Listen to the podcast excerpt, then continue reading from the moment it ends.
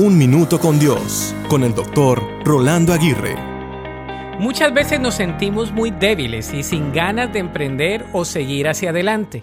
Sentimos que se nos agotan las fuerzas, que perdemos todo el interés y que las ganas que antes teníamos ya no existen. Nos sentimos débiles y a la vez fuertes, porque tenemos que enfrentar cada día con sus múltiples desafíos. ¿Has estado en dicha situación? Estadísticamente, todo ser humano suele pasar por ciclos donde se siente débil, desanimado y sin ganas de continuar. Si te has encontrado en esta situación, recuerda lo siguiente. Nunca sabes lo fuerte que eres hasta que ser fuerte es la única opción que te queda. Ser fuerte es muchas veces la única opción que tenemos. Un buen ejemplo es nuestro cuerpo que naturalmente se debilita, pero con el descanso suele recobrar las fuerzas.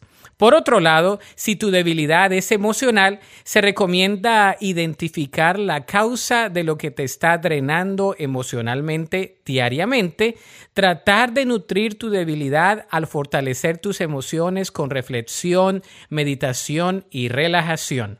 Por último, se recomienda hacer una desintoxicación de lugares, personas, eventos y situaciones que sean nocivas para tu salud emocional. Sobre todo, lo más importante es dejar que tu corazón esté delante de Dios, quien tiene cuidado de ti. Él puede fortalecer todas tus debilidades. La Biblia dice en Joel 3:10b, diga el débil, fuerte soy. Para escuchar episodios anteriores, visita unminutocondios.org.